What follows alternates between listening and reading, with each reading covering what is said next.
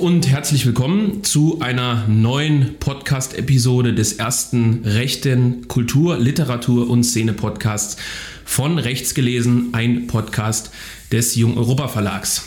Nach längerer Abstinenz sitze ich heute hier in Dresden mit Volker Zierke, dem ja tatsächlich jüngsten und auch neuesten Autor unseres Verlags, um mit ihm über sein Erstlingswerk, sein neues Buch Enklave zu sprechen. Ja, erstmal herzlich willkommen, Volker. Ich hoffe, du fühlst dich hier wohl in unserer Umgebung. Selbstverständlich. Selbstverständlich, natürlich. Ich würde sagen, bevor wir jetzt äh, ans Eingemachte gehen, werden wir erstmal anstoßen. Wir haben uns nämlich beide hier ein schönes Bier verdient. Ich verrate jetzt nicht, äh, wie viel Uhr es ist. Aber Das, ja. da wir ja einen unglaublichen Dandy-Lifestyle pflegen, kann man sicherlich auch jetzt schon ein Bierchen trinken. Hm. Du hast ja in den letzten Wochen schon zwei Podcasts absolviert. Einmal die Schwarze Fahne und einmal Neu Schwabenfunk, wenn ich richtig liege. Ähm, tatsächlich wurde da, glaube ich, schon einiges, einiges zum Buch erzählt oder auch bei dem einen oder anderen vielleicht ein bisschen weniger zu dem Buch. Ähm, aber die Zuhörerschaft ist doch, glaube ich, ziemlich verschieden und dementsprechend werden wir jetzt auf die, auf die zentralen Dinge des Buches ähm, nochmal eingehen. Vielleicht zu Beginn. Volker, du liest gerne Ernst Jünger. Ja, das kann man so sagen. Kann man so sagen. Du hast in einem anderen Podcast schon ausgeführt, dass vor allem die Tagebücher des Ersten Weltkriegs und auch in Stahlgewittern dich sozusagen als jungen Rechten geprägt haben. Ja. Ich mag ja Ernst Jünger nicht so, muss ich Nicht sagen. mal das am Anfang oder die frühen Sachen. Auch nicht. Ähm, also ich bin kein großer Ernst Jünger-Fan. Ich hoffe, die meisten schalten jetzt noch nicht ab.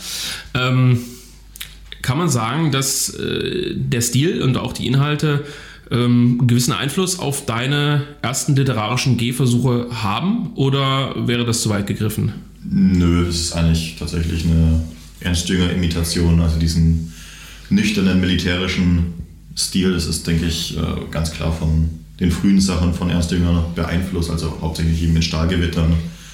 Ähm, ich hatte es ja in einem anderen Podcast schon gesagt, dass ich das ähm, vergleichen müsste mit anderer Weltkriegsliteratur, ähm, dass da Jünger einfach hervorsticht, allein durch, durch diesen prägnanten Stil und, und ja, diese neutrale äh, Position, die er immer einnimmt, also die weder, weder so emotional nationalistisch aufgeladen ist, wie das bei vielen ist, also gerade so dann diese, diese Kriegspropaganda wäre oder halt ähm, das andere Extrem, dass es dann so ein ja, so ein moralisierendes äh, Anti-Weltkriegs, Anti-Kriegs äh,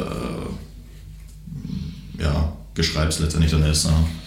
Also findet sich ein Stück weit äh, Ernst Jünger, auch wenn man das sicherlich vorsichtig ausdrücken muss, ähm, wenn man sich ja nicht, nicht vergleichen möchte, findet sich ein Stück weit Ernst Jünger auch in, in deinem Buch Enklave. Ja, also hauptsächlich eben durch diesen Schreibstil, denke ich. Und würdest du diesen Schreibstil als, äh, Schreibstil als empathielos bezeichnen? Ja, Kann man schon sagen. ein Stück weit, ja. Also es gibt natürlich immer Momente, wo dann auch, ähm, ich denke, Jüngers romantische Natur so ein bisschen durchbricht. Ähm, und ich glaube, es ist in Klave an manchen Stellen auch so, aber ähm, der Stil an sich ist, ist eben aus einer sehr, sehr neutralen äh, Position, was, glaube ich, sehr, sehr schwierig ist, wenn man gerade selbst in einem Krieg gekämpft hat, so, aber dass man sich in so eine beobachtende Position begibt und ähm, dann auch in der Lage ist, ähm, bestimmte äh, Erlebnisse so zu abstrahieren und, und sich dazu rauszunehmen, sage ich mal. Das ist ziemlich interessant. Ich denke, ich, ich darf verraten, dass wir, dass wir dein Buch, bevor wir es äh, in Druck gaben, obwohl es ja im Prinzip kein langer Prozess war, an äh, ein, zwei uns bekannte ähm, Journalisten geschickt haben, um sozusagen einfach mal ähm, abzuklopfen, äh, was sozusagen der, ich will nicht sagen der Mainstream-Denker, aber sozusagen auch äh, die ja, Ver Vertreter des, des gängigen Literaturbetriebs sozusagen dazu sagen. Ich werde den Namen jetzt nicht erwähnen, aber es war ein äh, ja doch führender Literatur. Redakteur der Welt darunter, den ich an dieser Stelle äh, natürlich grüßen möchte, falls er jemals sich sowas anhört. Und der äh, schrieb in seiner Rückmeldung an uns, äh, er könne mit diesem militärischen Jargon nichts anfangen. Ähm, was ist, und das ist ja auch durchaus was, was ein paar andere Leute gesagt haben, gar nicht als so große Kritik, aber einfach sozusagen dieser, ich verstehe diesen militärischen Jargon nicht sozusagen. Ähm, was könnte damit gemeint sein? Also wie, wie, wie drückt sich das im Buch aus, für die, die es noch nicht gelesen haben? Also es ist natürlich voll mit militärischen Fachbegriffen und, und ähm, ja, Gesprächen, die äh, wirklich äh, technische Natur sind. Also ähm, wenn er da irgendwie seinen, seinen militärischen Marineinfanteriezug befehligt, dass er dann Veransagen macht, äh, wie die Gewehre funktionieren und, und so. Das wird ja relativ äh, genau beschrieben und ich glaube, das ist so ähm, auch, auch das Ding äh, dahinter. Ich habe das natürlich dann mit dem eigenen militärischen Hintergrund dann äh, verknüpft oder daraus rausgenommen. Aber ich finde es natürlich auch selber dann interessant, dass äh, solche Vorgänge dann zu beschreiben, dass es eben nicht, nicht oberflächlich ist, wie jetzt zum Beispiel in einem Fantasy-Roman, wenn da militärische Aktionen beschrieben werden, das ist ja meistens sehr, sehr oberflächlich und, und äh, habe ich so mal sagen, so ähm, man merkt eben, dass es bei einer Fantasy-Literatur nicht um den, um den Krieg an sich geht, sondern ähm, um andere Sachen. Also sich Game of Thrones geht es halt eher um, um die Ränkespiele und um das Diplomatische hinterher. Und, äh, und, um, halt, und um Gewalt und äh, Sexfantasien. Ja, ja, ja, auf jeden Fall. Und in Enklave ist halt, denke ich, doch äh, relativ deutlich, äh, hat halt diesen militärischen Hintergrund. So. Das ist halt so mhm. dieser Hauptpunkt des Buches, denke ich. Und deswegen habe ich die Beschreibung so genau reingebracht und ich kann mir auch vorstellen, dass das viele auch abschrecken könnte, damit nichts anfangen können. Mhm. Und ist das, ist das ein, äh, ich sag mal, bewusstes Stilmittel, äh, wo du beim Schreiben gesagt hast, an dieser Stelle sozusagen möchte ich noch eine Detailansicht ähm, bestimmter Prozesse Fall, reinbringen. Ja, ist auf jeden Fall ein bewusstes. Also zum Beispiel, was mir aufgefallen ist, was auch immer wieder bei Christian Kracht auffällt, auf den wir auch äh, sicherlich noch zu sprechen kommen, ist das Rauchen. Mhm. Ja, das ist ja, er rauchte, er zündete sich eine Zigarette an, er mhm. nahm eine Zigarette aus der Tasche und so. Das sind sozusagen Stilmittel, die natürlich viele Autoren äh, durchaus verwenden. Und äh, dieses Militärische ist also was, was du auch bewusst in das Buch reingebracht hast und was nicht irgendwie beim Schreiben wie so eine Art Zufallsprozess entstanden ist. Also es gibt ein paar Stellen, wo, wo das sehr, sehr äh, absichtlich mit reingenommen wurde. Es gibt nämlich zum Beispiel die, die Stelle in, in der Mitte des Buches, das ist so ein Rückblick, wo er an diese diese eine Schlacht denkt, ähm, in dem ein Kapitel eben abgeschlossen wird mit einer Beschreibung, wie sein äh, Karabiner funktioniert. Mhm. Und ich habe das an der Stelle tatsächlich ähm, absichtlich reingesetzt, ähm, um eben den Blick auf eine Sache zu wenden, die offensichtlich nicht aus dem Affekt ist, weil wenn du in der Position bist, in der er damals war, dann ist dir scheißegal, wie dieser Karabiner funktioniert. Erstens weißt du, wie es geht und zweitens ähm, konzentrierst du dich ja eher darauf, ähm, wenn du gerade angegriffen wirst, die Typen vor dir, ja, muss man sagen, zu töten, abzuschießen. So. Mhm. Und ähm, dadurch, dass man da sich explizit mit dem Karabiner beschäftigt, hat das auch wieder diesen, diesen Effekt, den es bei Jünger hat, also so eine, also so, es verfremdet es einerseits und ähm, lenkt den Blick weg von der eigentlichen Sache, nämlich äh, dem Kampf, dem Töten, auf eine ganz neutrale technische Ebene. Und das war mir in dem Moment wichtig und ich glaube, wenn man dann das Buch durchliest, liest, ähm, dann weiß man auch, warum das so verfremdet wird oder warum das so verfremdet sein muss. Weil ähm, na, ich weiß nicht, die Spoiler waren noch nicht rausgegeben, aber. Ja, die müssen wir hinterher schieben. Also hier wird ganz viel gespoilert. Also wer das Buch noch nicht gelesen hat, der sollte sich nicht anhören, weil wir werden auch über das Ende sprechen und wir werden auch über andere Dinge sprechen. Also äh, geh ruhig drauf ein. Die Spoilerwarnung ist an dieser Stelle jetzt offiziell ausgesprochen. Genau, es gibt ja dann, denke ich, dann eine Möglichkeit, das, das Buch zu interpretieren, dahingehend, dass es halt ähm, eine Art Kriegssimulation ist, also eine mhm. digitale Simulation und daher auch dieser verfremdete Effekt in manchen Szenen, der, der wirklich dazu dient, dann es eben nicht emotional aus einer ersten Perspektive herauszustellen, weil wenn du zum Beispiel ein Computerspiel spielst, ist das ja auch nicht so. Mhm. Du bist ja immer noch die Person vom mhm. Computer und nicht die Person im Computerspiel. Das ist ein Unterschied. Und deswegen äh, ist an mancher Stelle eben wirklich äh, so eine ganz rein technische, neutrale Komponente mit drin. Natürlich nicht überall, aber ähm, das fand ich in dem Moment tatsächlich reizvoll. Computerspiel ist ein gutes Stichwort, auf das wir, glaube ich, äh, später nochmal eingehen sollten, weil ja auch äh, beispielsweise äh, Götz Kubitschek in seinem Abriss sozusagen über das Buch, also in seinen, seinen Kurzkommentar, den er bei Sezession im Netz gebracht hat, äh, auch das Beispiel des Computerspiels brachte. Aber ich will nochmal auf deinen Beitrag zu sprechen kommen, der vor wenigen Tagen auf dem äh, hauseigenen Blog des Verlags erschienen ist, in dem du ähm, sozusagen ein bisschen die kurze Hintergrundgeschichte des Buches äh, beschreibst. Warum Enklave heißt der Beitrag. Mhm. Ähm, und da sprichst du ja davon, dass dieser nüchterne Stil oder, oder da, da, die Buchidee als solche ähm, sich dieser Ästhetisierung, die im rechten Lager teilweise vorherrscht, also diese ästhetischen Literatur, diese, mhm. diese Schöngeistigkeit sozusagen ein bisschen entgegenstellt, ist aber nicht, und das sozusagen als kritische Frage verpackt, das Beschreiben dieser nüchternen militärischen Vorgänge nicht auch äh, irgendwie eine Art der ästhetischen ästhetischen Aufwertung oder des ästhetischen Moments, kann man das so sagen?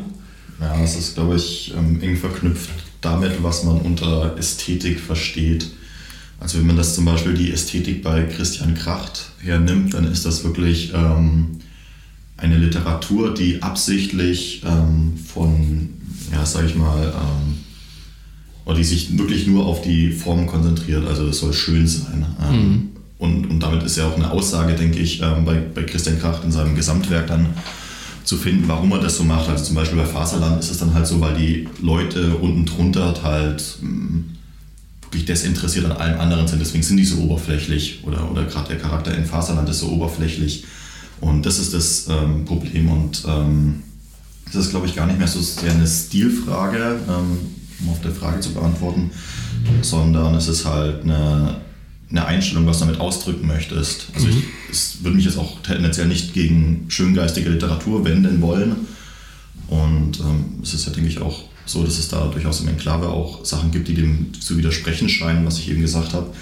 Aber ähm, ich habe halt immer ein Problem mit, mit diesem sich aus dieser Welt rausnehmen, wo man dann wirklich dann Literatur schreibt für die wirklich nur auf, auf, auf Vergangenes rekurriert, nur ähm, mit, weiß ich nicht, also so, so es ist einfach ein Buch, das sich liest, wie äh, eine Barockkirche aussieht. Ja. Das meine ich. Mhm. Also ist Enklave kein, kein Versuch des Eskapismus, also äh, ich kann mich aus dieser Welt geistig rausbeamen, um eine Zeit lang zu entfliehen in eine andere Dimension oder so, ähm, wo die, die, die Schrecken oder, oder die, die Unzufriedenheit dieser Welt, äh, die ich da vergessen kann, also im Prinzip, äh, ja, im Prinzip eine Art der Schöngeist, des schöngeistigen Eskapismus, sondern das schreibst du ja auch äh, im Klappentext, beziehungsweise im Klappentext, den wir zusammen äh, formuliert haben für das Buch, ähm, ein Teil der jungeuropäischen Utopie. Mhm. Man könnte ja jetzt, also ich denke, dass es auch Leser gibt, die das als Dystopie bezeichnen würden. Ja, das habe ich auch schon gehört, ja. Für dich ist es eine Utopie, warum? Also wir, wir gehen ja gleich auch nochmal auf den Inhalt des Buches ein. Wir sind, haben ja das Feld jetzt so ein bisschen von hinten aufgezäumt, aber warum Utopie? Das ist eine gute Frage, aber es ist natürlich auch ähm, persönlicher Standpunkt dann letztendlich, mhm. wie, man, wie man das sieht. Und nochmal auf dieses, also ich denke, dieses Eskapismus, das hängt ganz stark damit zusammen, ähm, wie man bestimmte Sachen sieht.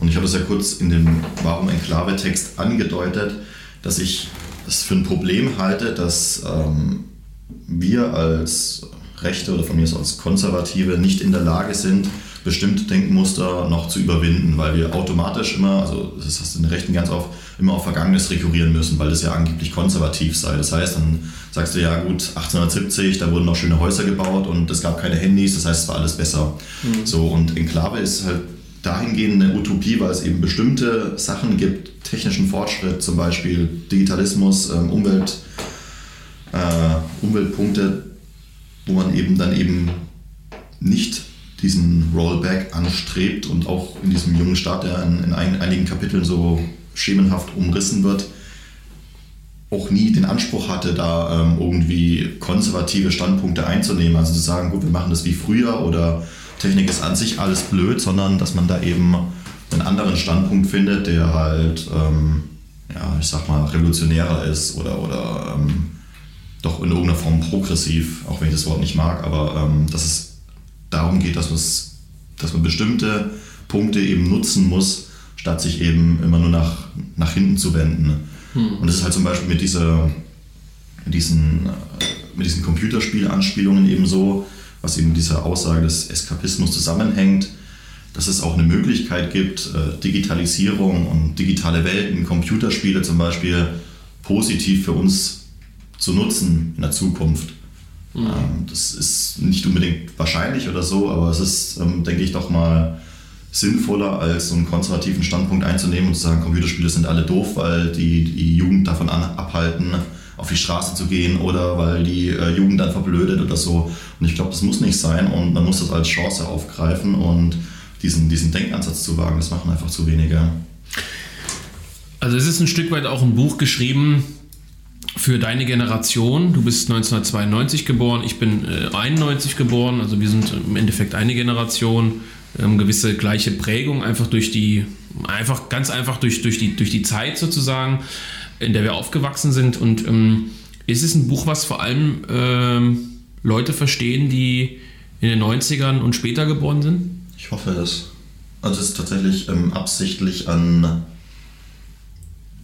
die Generation geschrieben, die etwa gleich alt ist wie ich, ähm, die einen bestimmten Hintergrund hat, die offensichtlich rechts ist und die offensichtlich männlich ist. Ähm, äh, Götz Kubitschek hat das ja auch in seinem äh, kurzen Beitrag dazu geschrieben, dass es sich an die Männer richten soll, mhm. die dieses Buch lesen sollen.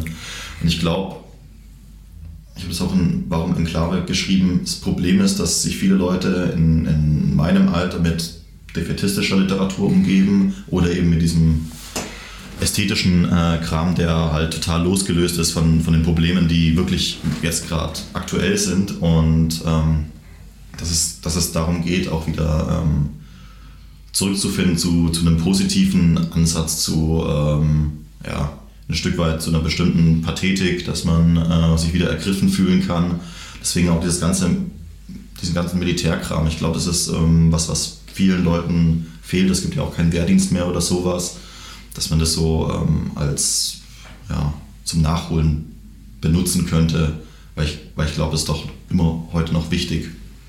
Also ist das Buch eigentlich an jene gerichtet, die ähm, einerseits die, die große Aufgabe vermissen, also die, die Aufgabe, die sozusagen an junge Männer gerichtet sein könnte.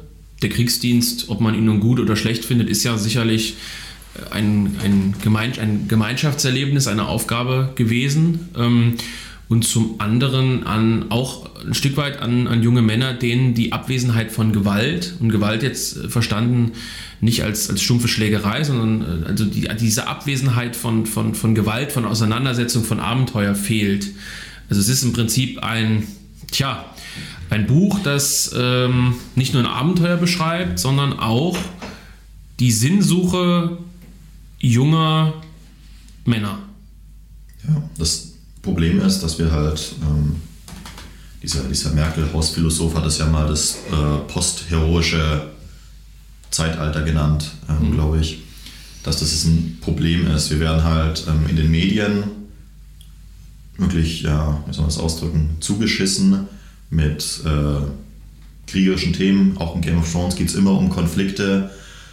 Gleichzeitig ist aber in unserer Realität dieses, dieses äh, Soldatentum komplett abhanden gekommen. Das heißt, ähm, was das postheroische Zeitalter ausdrückt, es gibt irgendwie nichts mehr, wofür es sich noch lohnen würde zu kämpfen. Also sogar wenn, wenn ähm, all die Leute, die heute noch CDU und SPD und die Grüne wählen, vor der Wahl ständen, äh, dieses System zu verteidigen oder es einfach sein zu lassen, würden, glaube ich, die wenigsten überhaupt noch äh, in der Lage sein oder willens sein, äh, dafür was aktiv zu tun. Und ähm, das ist ein Problem, dass es äh, nichts mehr gibt, wofür sich die Leute begeistern können. Und ich glaube, viele in unserer Generation spüren diese Unzufriedenheit und, und, und diese Unbefriedigung und ähm, suchen dann sich irgendetwas. Und das ist, glaube ich, essentiell für, auch für junge Männer, denke ich. Das heißt, man müsste diesen, diesen konservativen, aufklärerischen Slogans, also sowas wie äh, Partei des gesunden Menschenverstandes, mhm. äh, Vernunft. Mh, also ich fange anders an. Ähm, die AfD als Partei, viele Konservative, auch viele rechte, konservative, theoretische Denker sagen, das Linke, also das, was sozusagen in Gegnerschaft steht, ist das Utopische, ist das Unrealistische, ist das, das Nicht-Sachliche und mhm. ähm, stellen sozusagen das rechte Denken auf eine Plattform der Vernunft, an der Realität ausgerichtet, an, an bestimmten Begebenheiten und so weiter. Und dein Buch mm, ist ein Stück weit ähm, aus dieser Perspektive nicht rechts, weil sozusagen die, die Sinnsuche und das große Abenteuer und auch äh, die Suche nach dem Unmöglichen ja was ist, was manche Leute dann wieder sowas wie Fridays for Future oder Greta Thunberg unterstellen würden. Also zu sagen, du sagst ja, den Leuten fehlt der Sinn und denen fehlt der Aktivismus ein Stück weit unterm Strich auch, für was es zu kämpfen lohnt. Und wenn man sich zum Beispiel diese junge Ökobewegung anschaut, die muss man nicht gut finden, ja, also tue ich auch nicht äh, im, im Grunde genommen, aber ähm, diese Radikalität, dieses Aufopfern für eine unbedingte Idee, ob sie nun richtig ist oder nicht, ist ja was, was sich in Enklave vielleicht auch findet und heute gerade von den Rechten nicht vertreten wird. Ja, das ist aber mehr, also das ist halt ein Problem, genau ja. wie bestimmte andere Standpunkte, die eigentlich mal rechts waren, heute nicht von Rechten vertreten werden. Ähm, also das ist ja, glaube ich, auch irgendwie bei dir Verlagsmotto letztendlich, dass man eben ähm, weggeht von den, von den angestammten Wegen, denen, denen die Rechte, sage ich mal, in den letzten 10, 20 Jahren gegangen ist und ähm, stattdessen entweder neue Ansätze findet oder Ansätze findet, die in der Rechten vergessen worden sind. Und wenn es halt so ja, um Fridays for Future geht, ich, also es klingt halt blöd, aber ich finde es halt gut. Ähm, es ist letztendlich ein fruchtbarer Boden, dass dann eben Sachen wie die Kehre oder so später mal auf, auf ja, vielleicht ein ganz neues Publikum finden können, weil die eben durch Fridays for Future, durch andere Sachen eben angesprochen wurden. Und die, man muss ja sich auch keine, keine Illusion hingeben, die werden ja dort auch keine Antworten finden. Die finden die vielleicht bei uns, wenn wir es richtig machen. Mhm. So, und das ist, das ist das Ding. Das, ähm, also man sieht das ja auch, diese, diese Partei des gesunden Menschenverstands, das kommt ja an, an bestimmte Grenzen und vor allem an eine bestimmte Altersgrenze. Und ähm, wenn man dann halt immer dann die alten Witze über äh, Greta Thunfisch und, und äh, den VW Diesel beansprucht, dann muss man sich halt auch nicht wundern, dass man nicht in der Lage ist, junge Leute zu begeistern, weil die brauchen Utopien. Es gibt ja auch dieses unfassbar dumme Helmut Schmidt-Zitat mit, mit den Visionen und so. Ähm, das ist, glaube ich, so ein Grundproblem in der Rechten, dass man überhaupt nicht mehr in der Lage ist, weil man, weil man aus irgendeinem Grund denkt, dass man andere Leute besser damit ansprechen würde. Aber das scheint offensichtlich nicht der Fall zu sein. Aber es ist sicherlich auch eine Typenfrage, ne? Also, meinst ich glaub, du? Ich glaube, unsere, unsere heutige Zeit ist maßgeblich davon geprägt, dass die Leute nach äh, Veranstaltungen, nach, nach Erlebnissen suchen, die emotionalisieren, die es wirklich noch aufreif, aufgreifen, weil, weil es sonst nichts mehr gibt.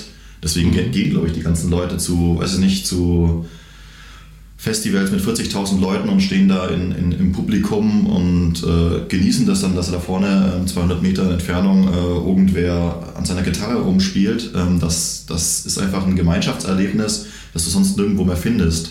Und mhm. das ist, glaube ich, ein Ausdruck, dass äh, viele Leute noch auf der Suche sind nach solchen Erlebnissen. Und man könnte natürlich auch andere Erlebnisse finden. Naja, ein Beispiel wäre ja auch die, die klassische Ultraszene beim Fußball, wo vielleicht viele Leute gar nicht so sehr am Fußball interessiert sind, aber äh, auch eine männlich dominierte äh, Gemeinschaftserfahrung, die dem kriegerischen ja äh, im Vergleich zum Konzert zum Beispiel sogar relativ nahe kommt. Auf jeden Fall, genauso mit Demos bei Fridays for Future. Ich denke, das ist halt ein Event, eine Veranstaltung, auf die es sich lohnt zu gehen, aus deren Sicht. Also könnte man vielleicht auch sagen, das ist jetzt ein bisschen weit hergeholt, aber der Gedanke überfällt mich gerade, dass viele Leute, die auch vielleicht auch in der, ich will nicht sagen Antifa-Bewegung, aber in, in linken Gruppierungen unterwegs sind, ähm, vielleicht auch das reizvoll finden, gar nicht nur unbedingt aufgrund der politischen Inhalte, die ja da auch sehr stark divergieren, sondern tatsächlich aufgrund der Tatsache, dass äh, um einen Begriff des äh, geschätzten Fritz Höver äh, zu verwenden, richtig Power gemacht wird. ja, auf jeden Fall. Also ich glaube das äh, bis heute ähm, und man sieht es auch daran, dass dann viele Leute auch irgendwann umfallen, wenn sie, wenn sie eben merken, dass ähm, gerade diese linke Struktur dann doch relativ durchsetzt ist von Denkverboten und, und ja, so einer, eigentlich so einer politischen Korrektheit, die ja im Widerspruch dazu steht, ähm, zu diesem jungen rebellischen äh, äh, Gedanken und das dann letztendlich doch wieder bei uns landen könnten. Und wenn man das halt konsequent betreiben würde, wäre das, glaube ich, sehr, sehr viel vielversprechender ähm, auf lange Sicht gesehen als ähm, ja, dieses rationale, ein Stück weit auch ökonomische Denken, das eben von der Rechten jetzt so betrieben wird. Aber es ist natürlich auch immer ein Unterschied, ob man jetzt eine Partei ist oder halt eine Vorfeldorganisation. Parteien müssen sich ja zwangsläufig anders präsentieren. Aber sogar die könnten mal ein bisschen Utopien wagen, aus meiner Sicht jetzt.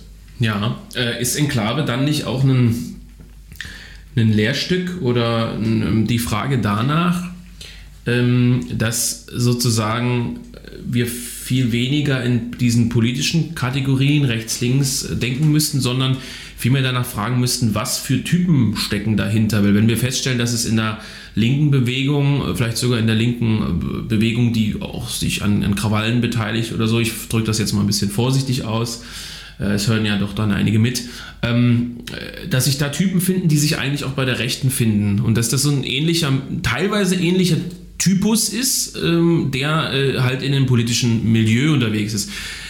Sind nicht in Enklave auch, ist Enklave nicht auch ein Buch, in dem verschiedene Typen gegeneinander kämpfen? Oder ja. ja.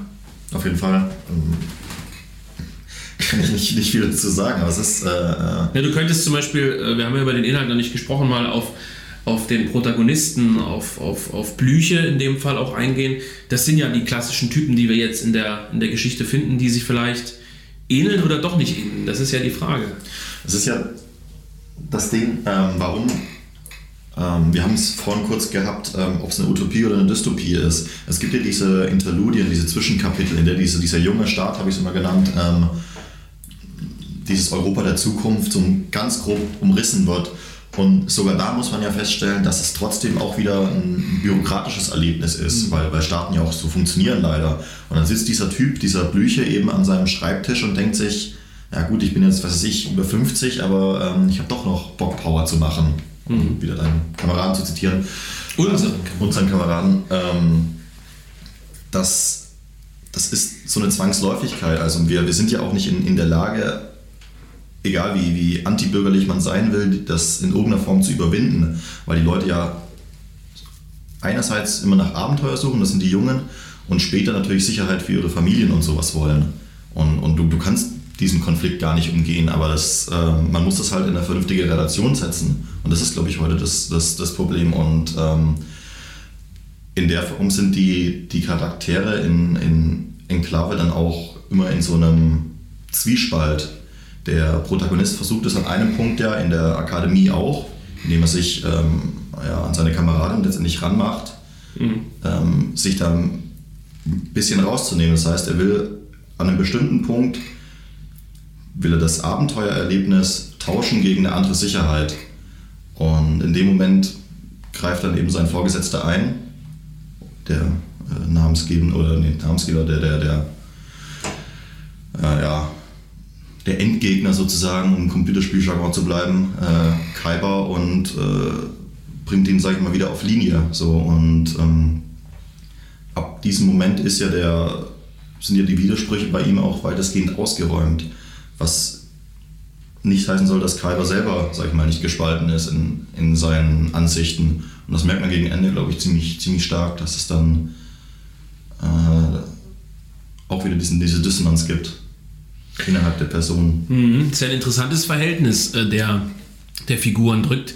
Ist diese Figur des, des Kaiber äh, nicht auch so eine Personifizierung äh, der Frage sozusagen, ähm, äh, also er ist ja der, der sozusagen Führung vorgibt und äh, ist der Protagonist so ein, so, ein, so ein Wunsch danach oder so ein Beispiel danach oder, oder so, ähm, dass in dieser unsicheren Welt, in dieser Welt ohne Führung jemand da ist, der äh, jetzt nicht gleich wieder alle an, an, an, Führerkult und so denken, ja, auch wenn das jetzt so, äh, so klingt, äh, vielleicht. Ähm, sozusagen jemand, der, der die Dinge ordnet. Ja klar, also es ähm, ein autoritäres System, also funktioniert ja auch jedes Militär, dass es oben eben Leute gibt, die eine Ansage machen, weil sie Ahnung davon haben hm. und zur Not halt die Leute unten wieder auf Linie bringen. Also darum, darum geht es ja letztendlich. Das ähm, ist nicht immer darum geht, was man selber will, sondern dass es auch bestimmte Dinge gibt, die gemacht werden müssen, die eine, eine, ein gewisses Pflichtgefühl erfordern. Und ähm, Kyber ist, glaube ich, genauso wie der Protagonist da letztendlich auch nur ein Spielball, um es negativ auszudrücken, dieser Kräfte, die ihm sagen, was sie zu tun haben. Und man kann sich da auch gar nicht rausnehmen. Und Ähm, wenn man das Buch durchgelesen hat und dann wieder von vorne anfangen würde, dann würde, glaube ich, der, das, der, der Anfang nochmal einen ganz anderen Sinn ergeben, weil dort gleich am Anfang steht ja, dass der Protagonist selber diese Rolle von Kaiba irgendwann auch wieder einnehmen wird. Mhm. Also er wird derjenige sein, nachdem er diese, diese Prüfung durchlaufen hat, derjenige sein, der ähm, andere zur Ordnung ruft und, und äh, die Dinge ordnet. Und gleichzeitig wird er selber wie Blüche, man jetzt spekulieren kann, ob Blüche und Kaiber dieselbe Person wären, er wird an diesem Punkt an dem Schreibtisch sitzen, wo er die Dinge ordnet und sich denken, ich brauche eigentlich nochmal den Kick, das mhm. emotionalisierende Erlebnis. Und es ist, also, es ist im Prinzip so ein, so ein Kreislauf, ja, letztendlich. Du schreibst ja vom jungen Staat, du hast es selber schon erwähnt. Ähm, du outest dich sozusagen, äh, wenn man es wirklich als Utopie, also als eine Art positive Vision begreift, dann schon ein Stück weit als, als Etatist in der Hinsicht zu sagen, äh, es braucht den Staat als Ordner des menschlichen Lebens. Das könnte man aus der Klave rauslesen, ja. Weil das große Abenteuer und der Aufbruch äh, ja auch als eine relativ, gerade in der heutigen Zeit, auch als eine individualistische Sache gedeutet werden könnte. Also ähm, bestes Beispiel, so, so, Leute, die sind irgendwie Lehrer, haben so ein völlig normales Leben und sagen dann irgendwann, ah, ich nehme jetzt hier, wie heißt das, Sabbatjahr oder wie das da genannt wird und jetzt äh, besteige ich irgendeinen krassen Berg, mhm. wo ich theoretisch sogar vielleicht zu Schaden kommen könnte, also vielleicht auch gar nicht so eine ganz schwule Sache, jetzt irgendwie wie, irgendwie, was weiß ich, so ein, so ein, so ein dämlicher Trip nach Thailand oder so ein Zeugs oder irgend so ein, so ein Quatsch, sondern vielleicht sogar was halbwegs Handfestes.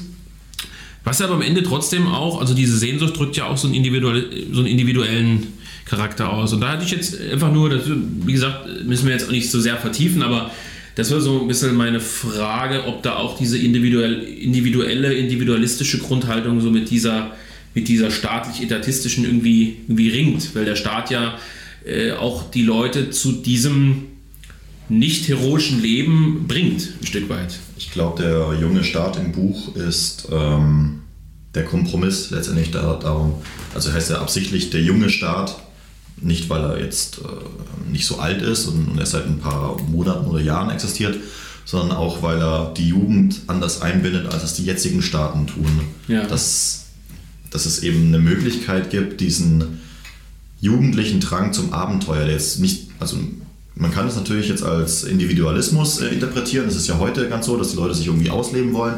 Oder man sagt einfach, das ist einfach den Jugendlichen oder den jungen Menschen gegeben. Und das hat seinen Sinn, das muss so sein sogar. Und dass es ein, ein, ein, ein politisches System gibt, einen, einen Staat, der in der Lage ist, das miteinander zu verknüpfen. Und ähm, deswegen auch hier wieder die, die Spoilerwarnung. Deswegen baut sich dieser junge Staat ja dieses System mit diesem digital ausgelagerten ja, Trainingssystem. Also die, die Enklave, die AQG, ist ja letztendlich ein digitales Trainingsprogramm, könnte man meinen, ähm, die es den Leuten oder dem Staat ermöglicht, Jugendliche in bestimmte Träume zu ermöglichen und sie dann aber sinnvoll in, äh, äh, in den Staat wieder einzubauen, in der wirklichen Welt. Das Problem jetzt ist, wenn du halt ähm, ein militärisches Erlebnis suchst, musst du halt in den Krieg gehen. Ja. Und ähm, kannst aber halt nicht in die ganze Zeit in, einem, in einer Welt des ständigen Krieges leben. Also es funktioniert heute ja schon nicht, ähm, wo auch diese ganzen Kriege letztendlich ähm, sehr, sehr sinnlos geworden sind. Also es kaum noch was zu verteidigen gibt, was sich, was sich lohnt. Und das umgeht der junge Staat, indem man das einfach rein digital macht. Das ist interessant, es gibt ja auch äh, eine relativ bekannte Netflix-Serie, die äh, diesen diese Simulation betreibt, aber eher als ähm, kapitalistisch ertragreiche Eskapismuswelt. Ich komme gerade nicht auf den Titel, das ist das Problem. Das hätte ich Ihnen schon genannt. Wir werden ihn noch in die Kommentare schreiben. Ist aber nichts, wovon das inspiriert ist. Mhm. Diese Grundidee der, der digitalen Auslagerung. Also von der Serie jetzt sicher nicht, sonst wüsste ich vielleicht den Namen. Ähm, aber die Idee selber ist ja was, was zum Beispiel. Westworld, jetzt ist es mir eingefallen. Ah, hm, ja. ja. Nee, habe ich nicht gesehen, deswegen kann ich nicht zu sagen. Ja. Ähm, aber es ist ja eine Idee, wie sie schon in Matrix eigentlich schon vorweggenommen worden ist, ja.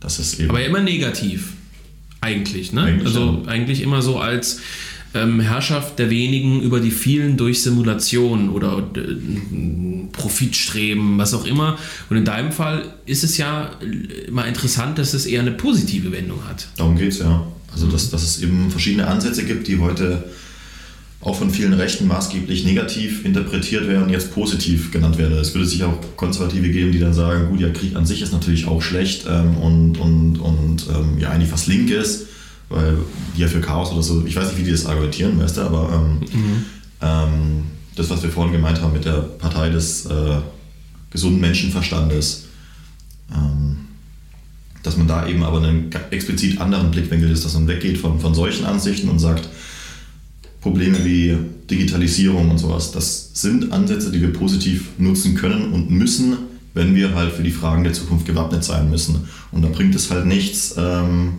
von Teufelszeug zu reden oder, oder zu sagen, ja gut, man muss sich eben bei diesen oder jenen Sachen beschränken oder ähm, spielt keine Computerspiele, weil ähm, euch das nur äh, faul und, und dumm macht ist halt, denke ich, ähm, nicht sonderlich realistisch, ähm, dass das in irgendeiner Weise Anklang bei der großen Gesellschaft findet.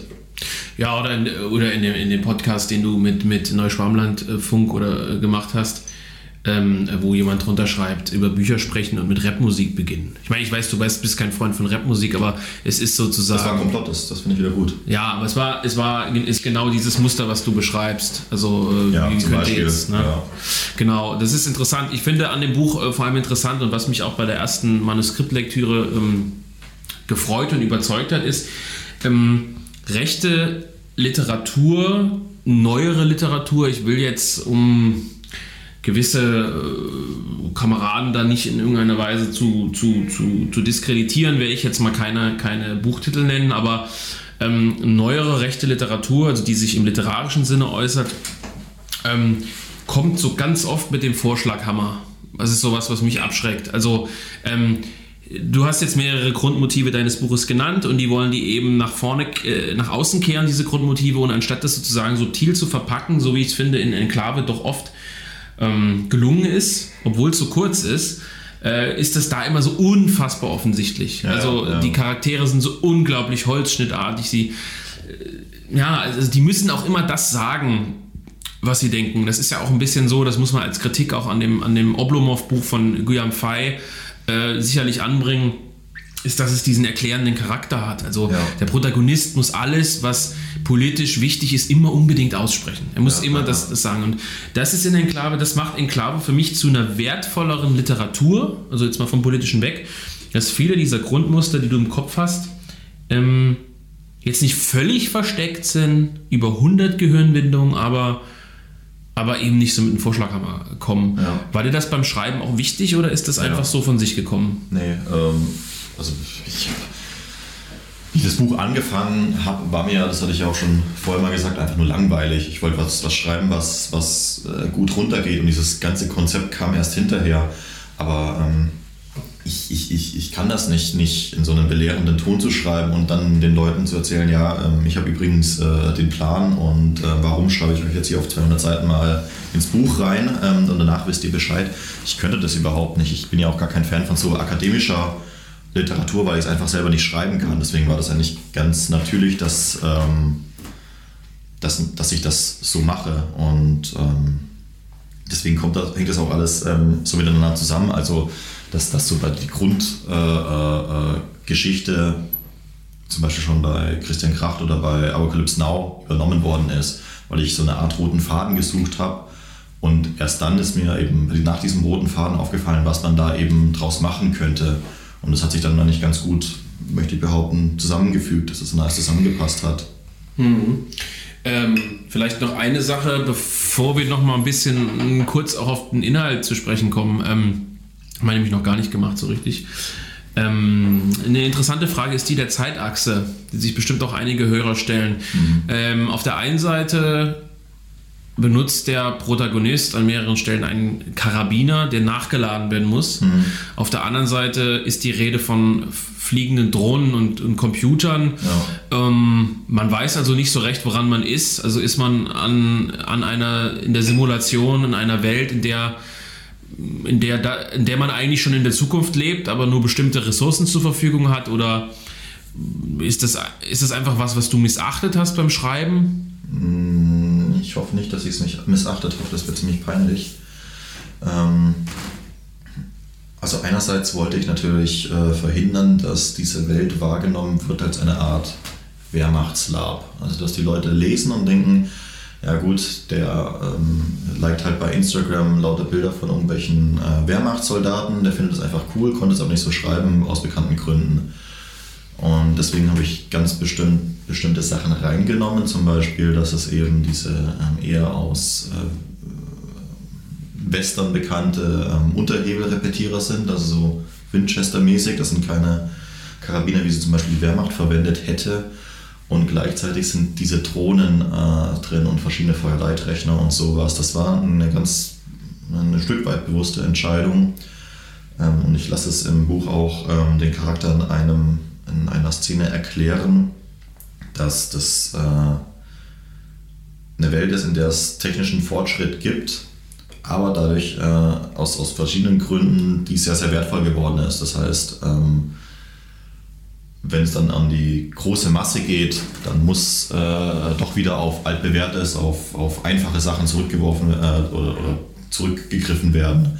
Deswegen verwenden die eben diese, diese ja, Repetierer, diese ja, Karabiner, wie sie eigentlich eher zum Ersten oder Zweiten Weltkrieg von der Zeitachse herkommen könnten. Und gleichzeitig gibt es diese Drohnen, die eben dann wahrscheinlich nicht so häufig, häufig sind. Und ähm, der Charakter sagt das auch an einer Stelle, dass es eben zum Beispiel auch Automatikgewehre gibt, aber die sehr, sehr teuer sind. Ähm, und ähm, das ist so ein bisschen, bisschen der Hintergrund. Ähm, die andere Überlegung war natürlich, dass je mehr technischen Fortschritt es gibt, desto mehr wandelt sich auch die Art und Weise, wie der Krieg geführt wird. Und ähm, darum, worum es geht, die Charakter nämlich in dieser AGOG ähm, zu schulen, brauchst du einen gewissen Stand. Das heißt, die können nicht in die, also wenn es die Ausbildungsinstanz des jungen Staates, ist, dann können diese Leute ja nicht in, in diese AG gehen und dann den ganzen Tag am Computer irgendwelche Drohnen befehligen, weil das können sie auch im richtigen Leben machen. So, es ist halt einfach ein Bürojob letztendlich, sondern es ist halt wirklich, ähm, ja, wie früher auf dem Pausenhof. Und so muss es auch sein, weil sonst ähm, du bestimmte, bestimmte charakterliche Schulung überhaupt, nicht, überhaupt nicht mitbekommst. Ja. Und deswegen ist das so ein bisschen ich fand das dann, ich habe darüber nachgedacht lange, ich fand es dann doch ähm, ganz gut, dass es dann, es hat so auch so einen verfremdenden Effekt, denke ich, dass es so viele Leute so ein bisschen ratlos zurücklässt, was sie davon halten sollen. Und ich fand es dann besser, als äh, wenn es dann wirklich nur dieser ja, Wehrmachtslab ist. Und ich wollte auch nicht was komplett Futuristisches machen, weil ähm, ja, ich das ein bisschen peinlich finde.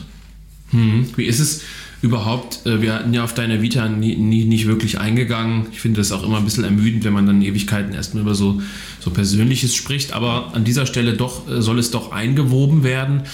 Hm, du warst ja selber bei der Bundeswehr. Mhm. Ähm, du warst aber nicht in einem in einer Marineeinheit. Ja. Und dennoch ist das Buch äh, stark von ähm, Marine, von einem Marinesujet sozusagen geprägt. Ja. Ähm, warum? Ich weiß nicht, ich finde das nett. Also ich dachte auch, dass es ganz gut passt, dieses ähm, zu See fahren, ähm, das Abenteuer suchen, dass das besser funktioniert, als wenn man irgendwie zu Fuß oder bei Christian Kracht ähm, reitet ja auch ein Pferd los, ähm, dass sich das ähm, besser verträgt und ähm, ich muss ihn auch so ein bisschen reinlesen, weil ich natürlich auch mit den Begrifflichkeiten nicht ganz vertraut bin, aber ich fand das eigentlich äh, ganz gut. Das passt so ganz gut auch zu diesem Imperiums-Thema, äh, dass er dann auch eine weite Strecke auf dem Schiff zurücklegt und in eine völlig andere Welt ankommt. Ähm, das, das fand ich irgendwie sehr, sehr ja, reizend. Jetzt hast du ja Kracht selber schon erwähnt. Wir haben bisher kurz über Jünger gesprochen. Du hast, ähm, du hast selber schon ja, viel über, über, über Kracht jetzt gesprochen. Dann kommen wir auf jeden Fall doch noch mal kurz auch auf ihn zu sprechen. Ähm, das Buch ähm, auf das du oder was, was du so ein bisschen auch als Vorbild genommen hast, mh, ist ja, ich habe den Titel jetzt mir nicht notiert, weil ich, weil ich nicht mit so einem riesen Zettel und, und so weiter, aber ich werde hier sein im Sonnenschein und, und, Schatten, und im Schatten, ist, ist der Titel, genau. Ich habe es selber auch gelesen, ich bin selber auch ein großer Kracht-Fan, das ist sicherlich auch bekannt. Ich habe ja auch eine der ersten äh, Podcast-Folgen zu dem Buch Die Toten gemacht und ähm, ja, was kommt denn in dem Buch zusammen? Also wir haben schon über Ernst Jünger gesprochen. Wir haben, werden jetzt kurz über Kracht sprechen. Du hast Apocalypse Now schon selber genannt. Äh, ein Thema ist sicherlich auch noch äh, Starship Troopers. Ja. Matrix ähm, natürlich. Matrix. Also das sind ganz verschiedene Eindrücke, die du während deines eigenen Lebens äh, sozusagen in der popkulturellen und kulturellen Sphäre gesammelt hast, die irgendwie Einklang finden. Ja. Hm von Kracht vor allem dieses Buch? Was, was, was ist da die Inspiration gewesen? Es ist ja nun eine breite Auswahl. Kracht hat sich ja selber bedient, das, aber ich, ich es ist ja auch ein bisschen schwierig, nämlich ähm, inwieweit sind bestimmte Handlungsstränge, so ein roter Faden, ähm, geklaut, sag ich mal, mhm. oder sind sie einfach nur ähm, Ausdruck von was wirklich Grundsätzlichem? Also man kann ja sagen, Christian Kracht hat sich äh, für Ich werde hier sein im Sonnenschein und Schatten bei Apocalypse Now bedient, weil es dieselbe Handlung ist. Apocalypse Now hat sich bei Herz der Finsternis von Joseph Conrad bedient. Und es sind ja, es ist immer dieselbe Handlung, nämlich ein Kerl ähm, bekommt den Auftrag, jemanden zu suchen und ähm, begibt sich dann auf diese Reise. Und äh, diese Reise ist eben nicht nur ähm, eine physische Reise von A nach B, sondern auch immer eine Reise in ja, sag ich mal, das, das eigene Bewusstsein und, und ja, im Apokalypse Now ist es halt tiefer in den Vietnamkrieg, in den Dschungel, in, in den Wahnsinn letztendlich.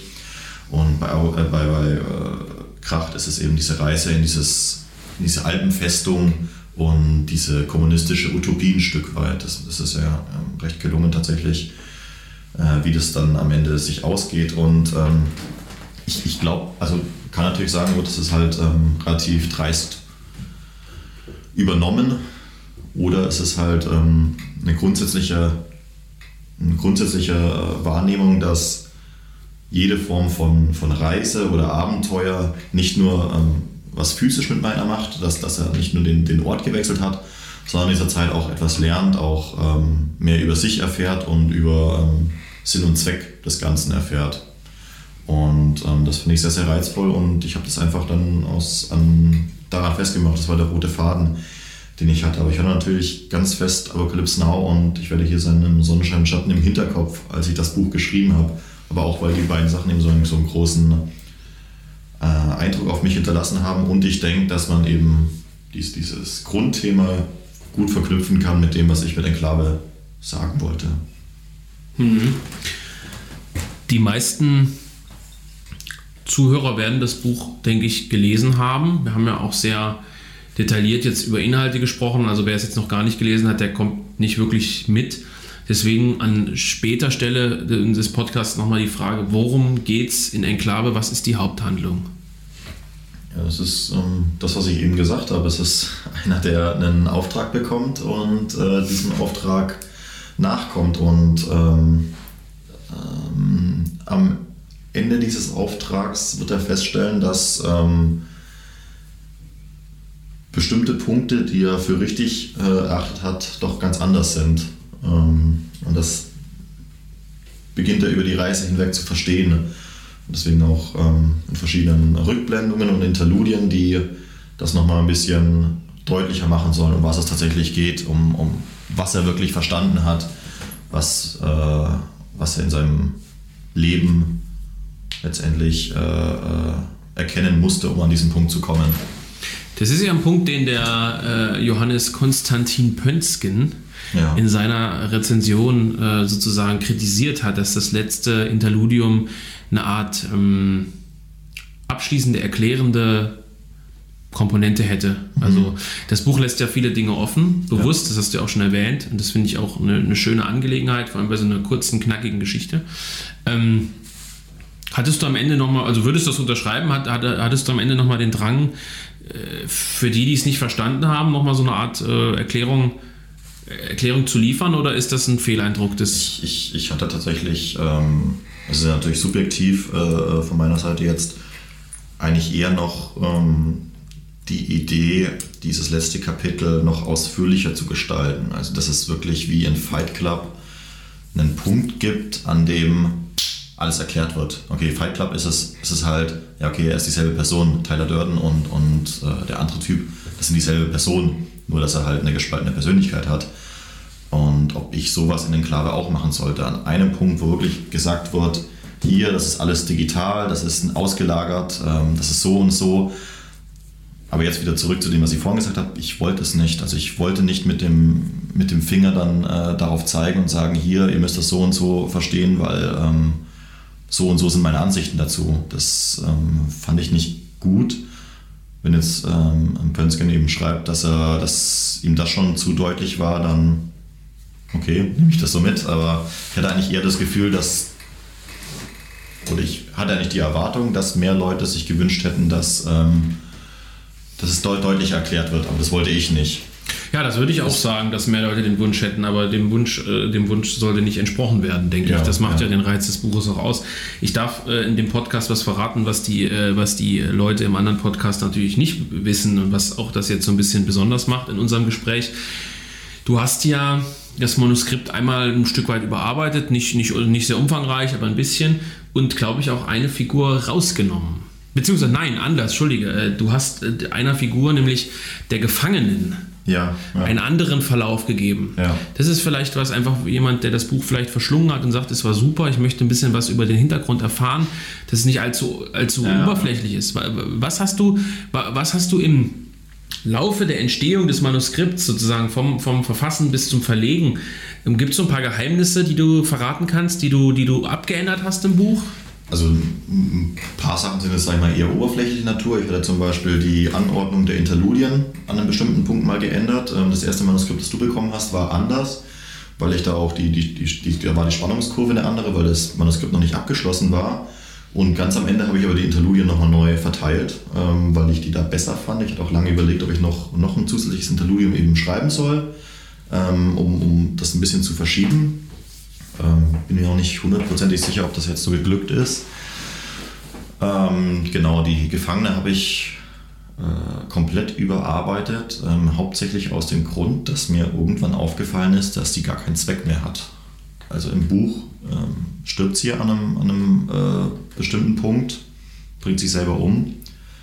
Und das liegt daran, dass ähm, im ursprünglichen Manuskript sie weitergelebt hat. Sie wurde befragt und ähm, am Ende ist sie die Person, die äh, äh, die Gruppe zu Kaiba führt. Aber ab einem bestimmten Punkt hat sie abseits von dem kein, keine, keine äh, Funktion mehr. Deswegen habe ich überlegt, dass es eigentlich dramatischer und auch vielleicht ein bisschen drastischer ist, ähm, wenn sie sich selber umbringt. Weil sie dann natürlich raus ist aus der Handlung und es mir dann gleichzeitig die Möglichkeit gegeben hat, dass der andere Charakter Fechter die Person ist, die die Leute dann auf die Spur von Kyber führt. Und es hängt auch damit zusammen, dass, ähm, dass äh, sag ich mal, die Beschreibung von Fechter von Manuskriptversion zu Manuskriptversion immer komplexer geworden ist. Also am Anfang war es ja ein Mann, äh, klingt komisch, ist aber so. Und wurde dann zu einer Frau umgeschrieben und erst dann bin ich überhaupt auf die Idee gekommen, eine Romanze draus zu machen und dann habe ich immer mehr Szenen geschrieben, die ähm, ihrem Charakter, sagen wir, mehr Tiefe verleihen und deswegen ist sie am Ende auch diejenige, die die zu Kaiba führt, weil es plötzlich auch ähm, ja, die, die Relevanz hat in, in der Geschichte, das zu tun und eine namenlose Gefangene kam mir dann eben ja, irrelevant vor. Deswegen habe ich das dann damals so gemacht. Ähm, abseits von dem, ich weiß nicht, ähm, ich habe am Ende relativ lange geschrieben, da noch verschiedene Sachen geändert, ähm, manche Anspielungen äh, deutlicher gemacht. Ähm, zum Beispiel, ich habe es vorhin kurz gesagt, dass es ähm, zumindest einen Interpretationsansatz gibt, wonach Kaiber und Blücher dieselbe Person sind. Und ich habe das deutlicher gemacht, indem ich zum Beispiel dass der Protagonist am Ende merkt, dass Kaiber den Ring anhat, den auch schon bei Blücher, äh Quatsch, den er in Blücher, bei Blücher am, am, Charakter beschrieben wird und dass sie auch dieselbe Anzahl von Kindern haben. So, das ist so ein kleiner Hinweis drauf. Das sind so Sachen, das sind so Feinheiten, die ich dann irgendwo hinzugefügt habe. Ich glaube, sonst hat sich relativ wenig ja nicht geändert. Ja, ich finde das eigentlich schon relativ viel, aber ähm, du hast jetzt ähm, Fechter mehrfach angesprochen. Also mein Eindruck beim Lesen war, dass die Romanze ja keinen so großen Stellenwert einnimmt, ne? Ja, ja. Es hat halt, denke ich, so ein bisschen den, den äh, die Funktion eines so retardierenden Momentes, dass es, dass es ähm, ähm, die Aufgabe ist, nochmal kurz diesen Widerspruch beim Protagonisten aufzuzeigen, dass er das auch eher, sag ich mal, das Bedürfnis nach äh, ja, Zufriedenheit, äh, äh Ruhe und, und äh, ja, letztendlich auch Liebe äh, hat, aber dass durch äußere Umstände er dazu gezwungen wird, das erstmal sein zu lassen und mhm. sich dann wieder auf, auf, äh, auf den Weg begibt sozusagen. Aber es gibt in seiner utopischen Zukunft Frauen im Militär. Das finde ich ja, ja, schon interessant. Hm, finde ich nicht.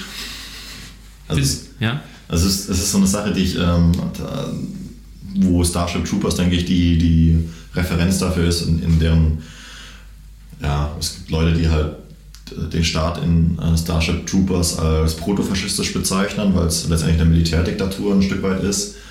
Ähm, aber dort eben auch Frauen im Militär sind und ähm, da eben auch ganz klar darauf verwiesen wird, äh, äh, dass es da halt eine totale Gleichberechtigung ein Stück weit gibt. Und ähm, na, ich hatte überlegt, wie gesagt, ähm, die andere Option wäre gewesen, das ganze Buch ohne Frauen auskommen zu lassen. Das fand ich äh, nicht gut. Das hätte so homosexuell gewirkt. Kleiner Spaß. Mhm. Nein, kleines Späßchen. Ähm, ja, die, die, die, die, die, die Preisfrage zum Ende ist ja immer, also erstmal ein Spoiler nochmal hm, in anderer Hinsicht. Äh, wir lassen gerade ein Hörbuch aufzeichnen ja. des Buches vom äh, großen Falk Schakolat, äh, der eine sehr schöne Stimme hat und der das sicherlich anhören wird und der gerade an der Umsetzung des Hörbuches arbeitet, wo du ja auch ein Stück weit eingebunden bist, ja. Aussprache von Charakteren und ähnlichem. Äh, das wird hoffentlich sozusagen, ich sage es mal zum Weihnachtsgeschäft, also Anfang Dezember erscheinen können. Ich weiß es noch nicht, äh, aber es soll so sein. Ähm, die große Frage ist ja immer so ein bisschen, wie geht es weiter? Du hast schon gesagt, du hast das Buch einfach so, ja, ich will nicht sagen aus Langeweile, aber du hast halt angefangen zu schreiben.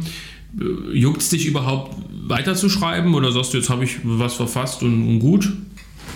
Nee, also ähm, ich habe schon verschiedene Ideen gesammelt. Ähm, ich habe auch dem bereits erwähnten Kameraden Höver schon äh, einen kurzen Text zugeschrieben, nachdem er mir seinen Text zugeschickt hat, der sehr so lustig war.